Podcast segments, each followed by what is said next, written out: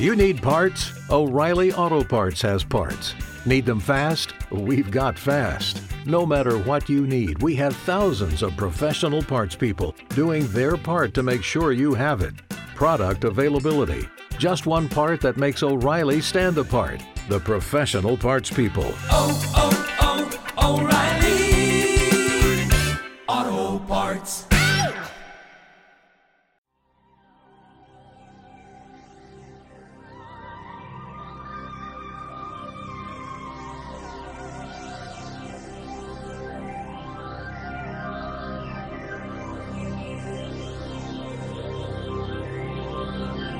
Es el momento de caminar entre el misterio y la imaginación.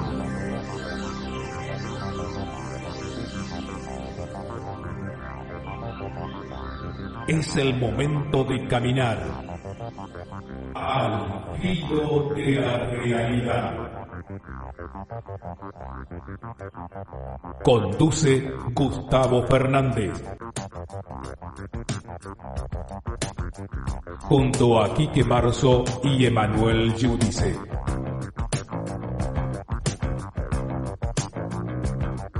Explorando los límites del conocimiento.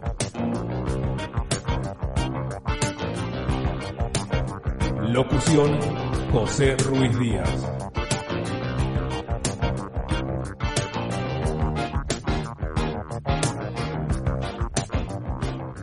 Hola amigos, ¿cómo están ustedes? Les habla Gustavo Fernández y aquí estamos en una nueva edición, en este caso extra de Al filo de la realidad, del espacio donde debatimos, reflexionamos, especulamos sobre los temas que a ustedes y a nosotros nos apasionan.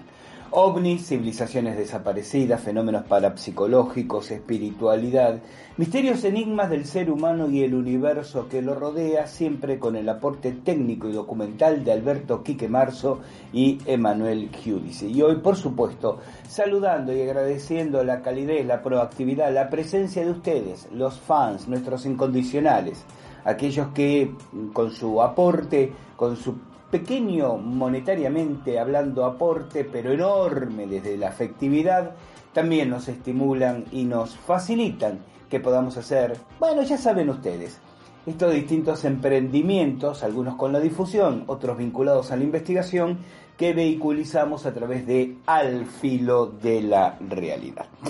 El tema de hoy eh, responde a la expectativa que la curiosidad de algunos de nuestros oyentes nos ha, nos ha planteado, ¿no? vinculado a si podíamos acercarles algunas reflexiones, algunas hipótesis alternativas sobre dos fenómenos que algunos de estos oyentes veían vinculados entre sí y otros disociados, los sueños lúcidos y la parálisis de sueño. Y en mis respuestas personalizadas, ustedes saben que desde hace un tiempito eh, adoptamos la política de mm, lentamente, claro, en la medida de los tiempos, ir respondiendo uno a uno los comentarios de nuestros oyentes en nuestro sitio, en iVox, eh, de una manera más directa, como dije antes, más personalizada. Yo les decía que los mismos están de alguna manera vinculados y forman parte de un propio paradigma si admitimos la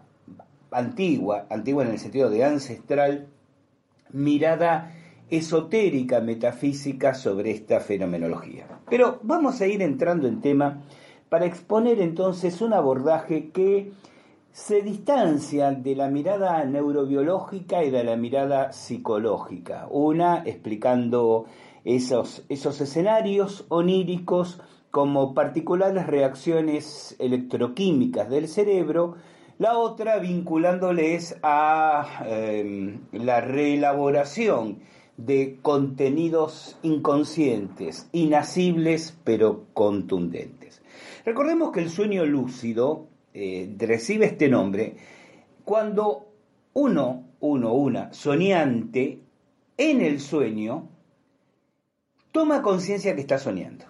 Es decir, estoy soñando una escena, una situación, pero de alguna manera me digo en ese sueño, yo ahora estoy soñando, o sea, esto soy consciente de que es un sueño, estoy en, en, un sentido fisiológico, estrictamente hablando, profundamente dormido, la ventaja del idioma español es que mm, tiene dos verbos bien claros, dormir y soñar, pero el inconveniente es que la palabra sueño como sustantivo remite tanto a la ensoñación onírica, es decir, a la construcción simbólico-psíquica durante el periodo del sueño fisiológico. Entonces hay una ensoñación onírica y un sueño fisiológico, entonces la mera palabra sueño a veces mm, permanece en esa especie de, umbral eh, indistinguible entre tuve un sueño o tengo sueño.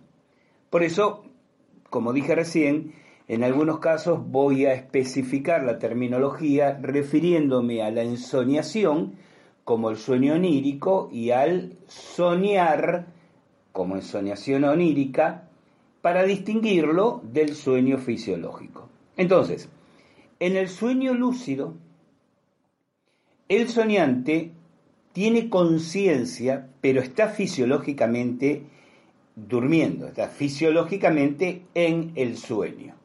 Ese es el sueño lúcido. La parálisis de sueño es cuando la persona despierta del dormir, tiene conciencia, pero no puede mover su cuerpo, excepto, y este es un detalle interesante, los ojos. Yo no generalizaré gratuitamente diciendo todo alguna vez vivimos esta situación, pero sí convengamos que le ocurre en enorme mayoría de la gente y en algunos casos, reiteradas veces a lo largo de la vida, eh, en otros segmentado durante la adolescencia o la temprana juventud, inclusive a algunas personas ya adultas les sigue ocurriendo con cierta frecuencia. Como dije antes, la las neurociencias, la neurobiología, por un lado, la psicología, por el otro, tienen sus propias y discutibles explicaciones. Básicamente en el caso de las neurociencias, porque el hecho de construir un modelo descriptivo que no predictivo del sueño lúcido no ha facilitado de una manera empírica, experimental, la repetición, o por lo menos no ha habido un interés abierto y un esfuerzo ¿Te está gustando este episodio? Hazte fan desde el botón Apoyar del podcast de Nivos. Elige tu aportación y podrás escuchar este y el resto de sus episodios extra. Además, ayudarás a su productor a seguir creando contenido con la misma pasión y dedicación.